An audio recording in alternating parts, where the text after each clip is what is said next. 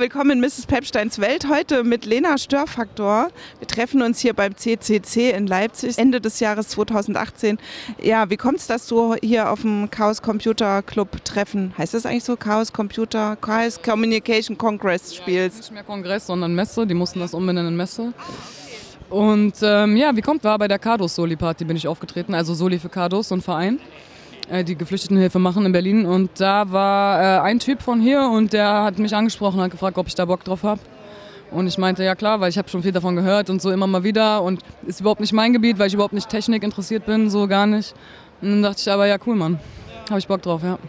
Und es ist tatsächlich sehr interessant. Ich war auch noch nie hier, aber es ist eigentlich echt ziemlich cool hier, muss man äh, irgendwie so gestehen. Ja, dein Album Blei, das ist ja im Mai äh, diesen Jahres schon erschienen. Ähm, kannst du erstmal was zur Produktion des Albums erzählen? Also wie lange hat es gedauert? Und Als von der Idee zum, da, dazu, dass das Album fertig ist, hat es bestimmt so, äh, weiß nicht, anderthalb Jahre so ungefähr ge gebraucht. Äh, ein Jahr haben wir wirklich dran gearbeitet, so, aber wirklich sehr, sehr kompakt. Also wir haben wirklich einen, uns einen krassen Plan gemacht. Also bis wann ist was fertig? Ja, und dann haben wir halt äh, da ein Jahr lang einfach dran gearbeitet und äh, ja. ja. Und ähm, wer hat die Beats gebaut? Mit dem arbeitest du ja schon länger zusammen. Genau, mein Homie Asies, der, ähm, also früher Claudito von Connexion Musical. Äh, ja, eigentlich äh, bester Kumpel so. Er hat halt irgendwann angefangen Beats zu machen, weil er halt so einen guten Musikgeschmack hat äh, wusste ich schon, okay, das wären geile Beats so. Wie ist da die Reihenfolge? Also gibt es dann immer erst den Beat und dann dein Text? War halt so, dass ich habe Ideen reingebracht, er hat Ideen reingebracht und dann war es manchmal so, dass er dann meinte, ja, guck mal hier, für die Idee habe ich jetzt einen Beat so am Start, kannst du dir darauf vorstellen, also auch was so stimmungsvoll in die Richtung geht. Und manchmal war es auch so, dass er einfach einen Beat geschickt hat, hier, was könntest du darauf machen? Also er hat sogar auch äh, Themen, sich Themen überlegt so dazu so, ja. Also zum Beispiel Mama, ne? der Track Mama, der kam von äh, uns, wir hatten so Raufasertreffen, einfach mit auch noch Tapete und so. Und äh, irgendwann so fing es an, dass sie mich äh, Mama genannt haben, weil ähm, so von wegen so, ich bin schon so lange am Start und so. Und so ein bisschen die Chefin so. Und dann äh, haben wir so ein bisschen ein paar Zeilen gefreestylt und dann meinten die, ey, mach mal doch Mama so. Und dann war ich auf einmal die Mama so und dann kam die Idee halt so, okay, ey, lass mal einen Track machen. Die Idee zum Beispiel äh, Hinfahrt und Rückfahrt so zum Beispiel, ne? So, daraus zwei Teile zu machen und so. Genau, ja.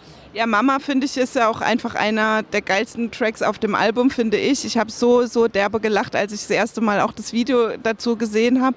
Weil das Witzige ist ja, dass du nicht nur dich über Hip-Hop auch ein bisschen lustig machst oder über die Hip-Hop-Jungs, ja, als Mama, sondern letztendlich hast du ja da auch so ganz so Querverweise drin für so Eltern, also für so echte Eltern. Wie hast du die gesammelt oder welche Einflüsse fließen da, sind da so reingeflossen? Also ich glaube, meine Mutter ist da viel drin, so, weil äh, meine Mutter ist so sehr, die, die hatte oft keinen Bock so früher, also die hat sich schon gekümmert und so auf jeden Fall, aber so, die hat halt oft Fresse gezogen und war so, ey, kein Bock auf euch und was so ihr nervt, so halt, ne. Dazu kommt natürlich noch, dass man halt man weiß ja, wie die kleinen Jungs äh, erzogen werden, so mit mein kleiner Prinz und du darfst alles und egal was du draußen machst, hier Mami kocht dir was. Da dachte ich, nee Mann, Alter, so ein bisschen strenger hier. Junge, komm mal klar. Also ein geiler Anti-Muttertag-Song eigentlich auch. ja, auf jeden Fall. Irgendwann steht es ja auch so in der Reihe, also quasi das, das als Diss-Track gegenüber Hip-Hop-Jungs, sage ich jetzt mal äh, in Anführungszeichen, äh, steht es ja so ein bisschen in einer Reihe auch äh, mit Punchline. Genau, ja, ja, genau, ja, stimmt. Ne, das geht darum einfach, dass früher so, als ich angefangen habe zu rappen, ich immer gedisst so. Und auch wenn ich rede, wenn ich mich unterhalte, so, wenn wir reden, so, ich unterhalte mich mit Asias, wir, wir hauen halt voll die Punchlines raus. Also jetzt natürlich nicht über Leute, die wir mögen, aber so, wenn wir was nicht mögen, dann sind halt immer, wir lachen uns halt tot, ne, immer so bei Treffen sowieso. Und dann, ja klar, da muss es auch irgendwie ein Rap. Ich habe irgendwann mehr introvertierte Sachen geschrieben und habe dann aber gedacht, also wir haben beide gleichzeitig gedacht, mehr auf die Fresse und ein bisschen wieder mehr dissen weil es eigentlich schon meine Profession ist so. Also ich musste mich dafür jetzt nicht keine Mühe geben so, weil in Punchline finde ich auch so geil diese also quasi wie du beschreibst, also so eigentlich diese Rap Schreibtechnik oder Rap Technik und so hey, wenn ich jetzt hier eine Silbe weglasse, dann ich kann es jetzt natürlich gerade nicht zitieren, aber das also finde ich immer schön, wenn man dann in so einem Song noch sowas findet. Ich glaube, das ist auch ein bisschen überholt jetzt mit den Silben, aber früher war das halt so, ja, wenn die Silbe unrein ist, dann bist du schlechter Rapper. Und so, weißt du, und diese Streber, weißt du, die Rapper machen auf rebellisch, aber dann sind die voll die Streber und sind so, boah, ey, das hat, das hatte, das ist dann aber wirklich nicht synchron und symmetrisch oder so ein Scheiß. Und für uns ist es einfach egal, man. Hauptsache hört sich gut an, so, ähm, scheiß drauf, so, ne, einfach die Also es gibt ja schon noch ein paar düstere Songs auf jeden Fall auf der Platte. Was ich eine krass gut beschriebene äh, Geschichte finde, ist so dieser Anti-Berlin-Love-Song, also Anti-Love-Berlin-Song, Kalte Stadt. Wie ist das Berlin, was du da beschreibst? Es ist ja Berlin, nehme ich an, das sagst du ja so nicht, aber... Genau. bin halt in Berlin geboren, so, habe halt immer da gelebt, also nie woanders. Und äh, manchmal ist es halt abtören, also manchmal ist es halt auch voll geil und so dass halt immer was los ist so. Aber manchmal wird es halt gerne Natur und schön und so. Und äh, ja, manchmal merkst du, wie abgefuckt die Scheiße halt ist. Ne? Also so, du siehst die ganze Zeit voll kaputte Leute, bist selber irgendwie kaputt. Ja, keine Ahnung, so, keiner will dir was gut. Weißt du, so, ist halt, ja, keine Ahnung, Berlin ist so, du musst ein bisschen aufpassen immer so, ne? Du musst aufpassen, dass du nichts liegen lässt halt, ne? So, gucken, ob du dein Handy noch hast, so, weißt du, so die ganze Zeit halt, ja, auf der Hut sein. So. Das muss jetzt nicht, wenn du jetzt wandern gehst in den Bergen oder sowas, weißt du, so, dann denkst du so, okay, wenn ich da mein Handy verliere, dann kommt jemand und sagt, hier, sie haben was verloren und so. In Berlin ist so, so keine Ahnung, das ist einfach unentspannt. Du musst halt immer so ein bisschen paranoid sein, so ob alles, ne? Aber weggehen wäre keine Option für dich. Ja, ich mag es ja auch auf eine Art und Weise. Also ich finde es ja auch, das hat ja auch voll die Freiheiten so. Dass halt, äh, ne, das, also ich mag ja auch eigentlich das Unfreundliche, so, das bin ich auch selber manchmal, also so, ich mag Natur und ich würde auch mal weggehen, aber jetzt nicht für immer, weil ich brauche ja auch die Strukturen und so. Ich habe auch Freunde. Ich kann es mir jetzt nicht vorstellen. Da, ich finde es halt scheiße mit der Mietensituation, weil irgendwann müssen wir wahrscheinlich dann weggehen.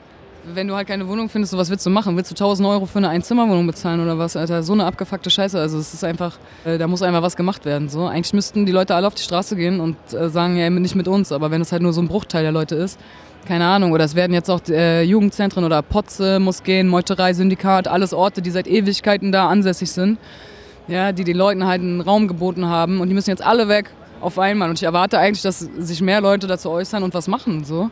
Und nicht immer nur die gleichen, so, aber ja. Ne? Du beschreibst ja auch, dass quasi die Freiheit dort zu leben haben nur die, die sich die Freiheit leisten können, da zu leben. Ja, genau. Also wenn du halt, äh, genau, du kannst halt in Berlin kannst du auch freiheitlich leben, wenn du halt Geld hast. Dann kannst du dir da ähm, dein Loft klären.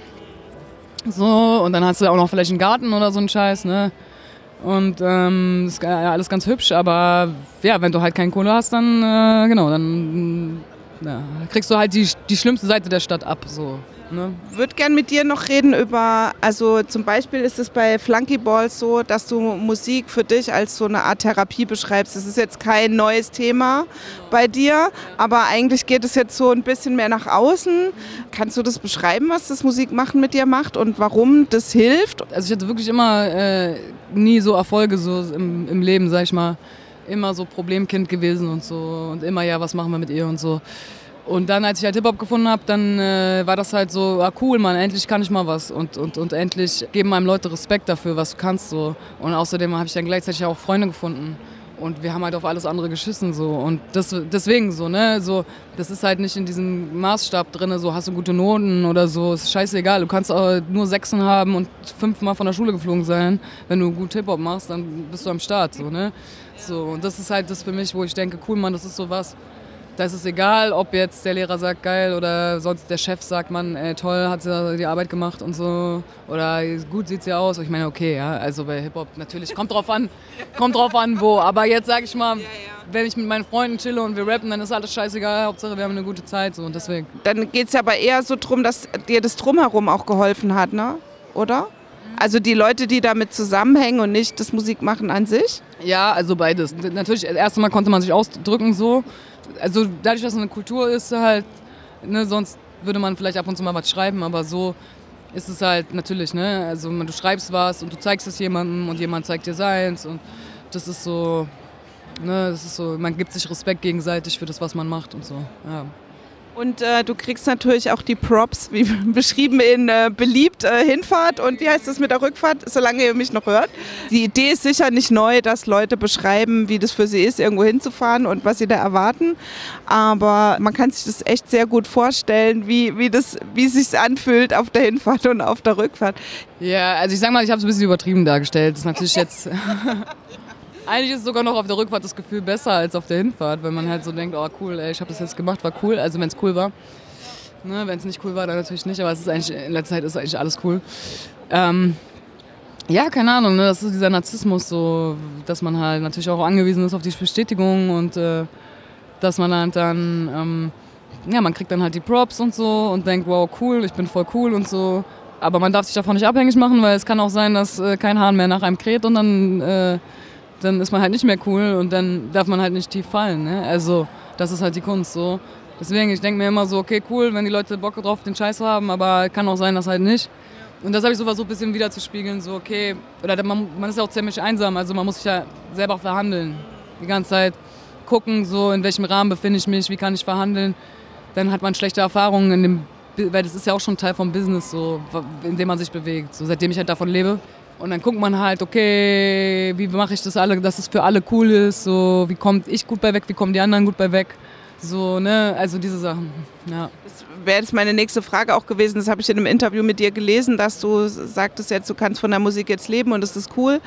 Welche Teile übernimmst du da? Also naja, also ich sag mal so, die letzten 15 Jahre waren Investitionen darin, dass ich, dass ich jetzt davon lebe. Also ich wusste nicht, dass ich davon leben kann. Ich habe es immer so gemacht aus Spaß. Ne? Und irgendwann seit einem Jahr oder seit anderthalb Jahren hat sich das so ergeben, dass ja, jetzt ist es halt so, ähm, keine Ahnung, so ja, Auftritte, dadurch kommt das Geld halt rein und äh, bisschen CD verkaufen halt so und ja. Wie wählst du aus, wo du spielst? Bei mir ist wirklich so, äh, ich gucke mir das an natürlich so, ne, äh, wenn die Leute mir nett schreiben, sagen, ey, wir haben hier so ein Ding, dann äh, mache ich das. Ich mache äh, bei der Bezahlung mache ich einen Unterschied, ob's, wenn es jetzt auf einer Demo ist, spiele ich das umsonst. Da, wo Geld generiert wird, will ich was von abhaben. Wenn kein Geld generiert wird, dann kann ich nichts abhaben, dann komme ich so. Ne? Also Demo mache ich so dann, äh, wenn Leute mir, äh, man kann mich hardcore runterhauen, wenn man, wenn man halt ein nettes Projekt hat, dann, ähm, genau, in Berlin mache ich halt auch Soli. Wie ist so dein Umgang mit, also du hast ja jetzt auch eine Facebook-Seite und so, eine Webseite und so weiter ähm, und versuchst da auch ein bisschen was zu machen, aber ich denke, für dich gibt es da eine Grenze, oder? Äh, ja, ich kann das nicht machen. Also äh, ich bin super schlecht da drin. Bräuchte jemanden, der mir dabei hilft. Also jetzt mal ein Aufruf an dieser Stelle.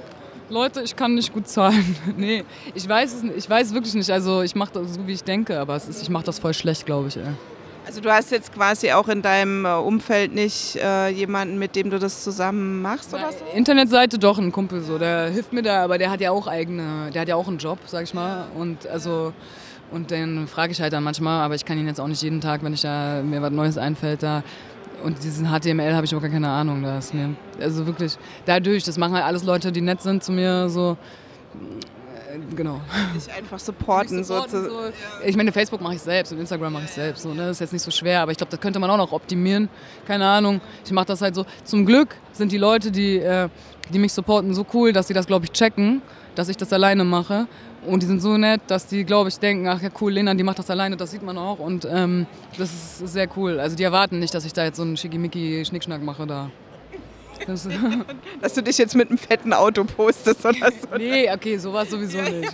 Sowas sowieso nicht. Ich meine jetzt nur, wo man den Button platziert ja, bei ja, Weißt du, so, da gibt es ja, so tausend Sachen, wenn du jetzt bei so einem Label oder so. Häufigkeit und all Ja, und so bla bla bla. Ich besuche da auch keine Seminare und sowas. Also wie, wie mache ich jetzt am besten mein Facebook oder so, also so, keine Ahnung. Ne? Ich bin halt ohne Label, ich mache alles alleine und ähm, das ist sehr, sehr, also so wie ich das mache, ist glaube ich sehr, sehr schwer ohne Label davon leben zu können, aber kein Label zu haben, alles selber zu machen und keine Ahnung zu haben von dem Scheiß, ist so äh, sehr, sehr eine misere Lage. Aber ja, ich bin noch am Start. Ja, aber dann deswegen gerade so den Respekt, dass du davon leben kannst, weil das ist schon echt eine krasse Nummer, finde ich. Also und gut und ich freue mich darüber auch. Ja, ey, danke dir, das freut mich sehr. Ich freue mich auch darüber voll. Ey. Also klar, ey, voll. Ich muss nicht mehr arbeiten gehen, so, das ist äh, ein Traum.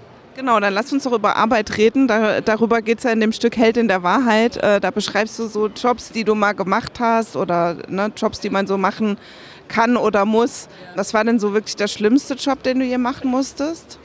Äh. Ich weiß jetzt ja nicht, ob die Jobs, die du da beschrieben hast, ob das fiktiv ist oder.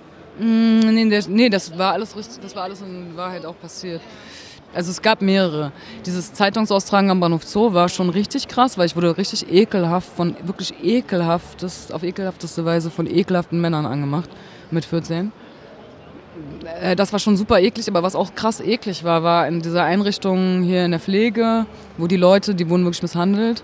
Also da gab es echt, in dieser Wohngruppe, wo ich war, gab es echt so zwei Leute, die die halt, ähm, ja, also einfach ähm, die halt sehr krass zu denen waren und die halt die Stimmung, weißt du, keiner hat was gesagt und so. Und ich kam da rein Und habe erstmal gecheckt, so, okay, krass. Ne? Und ich musste, das Problem war, ich kam nicht raus, weil das war meine Ausbildung. Und das ist ein Pflichtpraktikum. Und äh, wenn du es halt nicht machst, dann schaffst du die Ausbildung nicht. Somit musste ich mich durchbeißen. Ich habe auch mit meiner Lehrerin geredet, meinte, es geht nicht. Und so, die meinte, ja, das geht nicht, kannst nicht wechseln. So, okay. Dann musstest du das da durchziehen, oder? Ich habe dann versucht, ein bisschen einzugreifen halt. Ne? So, wenn zum Beispiel die eine, die meinte immer so, die mochte einen Bewohner nicht. Die meinte, ja, nee, der kommt heute nicht raus. Der war letzte Woche schon draußen. Und dann habe ich ihn einfach mal geschnappt und bin so rausgegangen, ne? Und sie schreibt mich vor, was machst du da und so, ne? Und dann musste ich mich halt mit diesem und dann und dann wurde halt ich zum Thema. Dann gab es so Teamsitzungen, ja, du bist, du machst deine Arbeit nicht richtig und und ich war halt noch voll klein so und ich war so, oh Mann, ich kam jeden Tag nach Hause, habe so krass abgekotzt und habe die Tage gezählt, als es vorbei war. Ich war so glücklich wie im Paradies. Aber es ist einfach voll traurig. Also ich meine, die Leute können da nicht weggehen, die da halt wohnen, ne? Das ist super scheiße. Also ja, Mann. Was du machst, ist ja auch Arbeit, ne? Aber quasi diese ja, so eine Utopie von einer Gesellschaft, wo es irgendwie auch Spaß macht zu arbeiten, oder? Ja, äh, ich fühle mich gerade so utopisch hier an diesem, an diesem Ort. ja, stimmt. Ja. Kommt mir irgendwie bekannt vor. Wie stelle ich mir vor? Ja, so einfach, wenn die Leute ein bisschen cooler drauf wären, halt, also Kapitalismus halt äh, natürlich weg wäre und man halt, ja, die Leute nach ihren Fähigkeiten halt einfach, dass es auch okay ist, wenn du halt ein bisschen was machst und dass, wenn du halt voll Bock hast, dann machst du halt mehr und und je nachdem, was du kannst halt. Und wenn du nichts kannst, dann kannst du halt nichts. So ist auch okay. So, weißt du, so, ja. Also angepasst auf die Menschen und nicht die Menschen angepasst auf, so, auf die Wirtschaft, weißt du, so. So stelle ich mir das halt vor. Ne? Ich meine, natürlich ist es super utopisch und so, jetzt gerade in dem Moment, wo wir uns befinden. Aber ähm, das merkt man ja auch in kleineren Sachen, dass es sowas klappt auch so, ne? also in kleineren äh, Verbänden. Und deswegen, ja, wäre das einfach schön, wenn es genau. Ja, ich, ich, denke, es gibt ja auch äh, Pflegeeinrichtungen oder so zum Beispiel, wenn wir das Beispiel nochmal nehmen, wo das auch okay laufen kann. Aber das Problem ist ja halt oft auch so die Finanzierung über Krankenkassen und der ganze Scheiß. Also dass die Leute, die da arbeiten, halt auch extrem unter Druck stehen. Ja, natürlich, so. natürlich, das ist krass so. Oder die haben halt auch äh, Erfahrungen gemacht, sag ich mal, so sind auch in diesem System aufgewachsen, haben auch Unterdrückung erlebt und werden dann selber kommen in die Rolle, wenn sie ein bisschen Macht haben, halt der, der Unterdrückerin halt. Ne? Ich habe halt auch mal in der Pflege gearbeitet tatsächlich. Ich habe auch so eine Pflegeausbildung gemacht und im Altenheim war es bei mir eigentlich ganz cool. Da habe ich so als Studentin halt gearbeitet dann später. Krass war halt, dass ich dann so Nachtdienst gemacht habe, weil ich halt so eine ausgebildete Pflegekraft war und dann so alleine, aber halt war immer mit 60 Leuten nachts. Das war schon irgendwie krass. Aber viel, viel schlimmer fand ich eigentlich die Arbeit so in der ambulanten Pflege, weil du da immer so diesen krassen Zeitstress hattest und immer die Leute ja warten, dass du kommst und du schaffst es nie. Und ich habe da halt auch als Aushilfe gearbeitet, du schaffst es nie in der geplanten Zeit irgendwo zu sein. Nee, das ist, also Pflege ist echt krass, weiß ja, ich nicht. Es wird halt super scheiße bezahlt auch so, ne? Ich meine, das ist voll krass, dass diese Berufe, Erzieher, Pflege, diese ganzen Sachen so, ey, eigentlich müssen das die am besten bezahlten Berufe sein überhaupt, so, weißt du, so. Und äh, es ist die Arbeit am Menschen halt, so, weißt du, so. Aber nee, da wird halt gespart, bringt halt keinen Mehrwert, so, weißt du, so, ey, ist so abgefuckt. Und, ja. Nee, weil eigentlich sind, es ja auch Jobs, die echt, also was bringen, wenn man das gut macht, ja, ne? So. Auf lange Sicht natürlich, ne, ja. aber halt so, Ach ja. ja. Aber jetzt bist du ja Rapperin, du musst jetzt ja. Genau. Ja, Erzähl mal noch was zu gelernt zu leben. Den Track mag ich ja auch sehr. Ich ziehe bald um. Und äh, ich glaube, da ändert sich einiges so. Ich habe, äh, ja, und ich habe eine chronische Krankheit bekommen. Äh, und ich muss jetzt anders leben. Also sozusagen, ich muss jetzt ein äh, bisschen lernen zu leben. Ich glaube, ich werde jetzt gezwungen. So. Ich arbeite gerade dran mit neue Umstellungen. So. Ich muss jetzt so ein bisschen pünktlicher essen und so. Also so diese Sachen halt so ein bisschen, äh, weißt du, so geordneter machen. So, ne? Muss jetzt auch aufhören zu rauchen und so. Ja, ja Mann. Oh je. Aber, aber fällt dir das schwer oder? Also irgendwie klingt es auch so, als findest du es ganz gut, so eine Struktur zu kriegen oder nicht? Ja, ich habe jetzt die Nicorette, also diese Nikotinersatz-Ding. Äh, ja, naja, also mit der Wohnung freue ich mich natürlich, finde ich voll geil so, weil äh, Badewanne und so. Aber, äh, aber ja, mit diesem Aufhören zu rauchen und so, also das ist super schwer für mich, weil ich raus seit ich elf bin oder so, ey.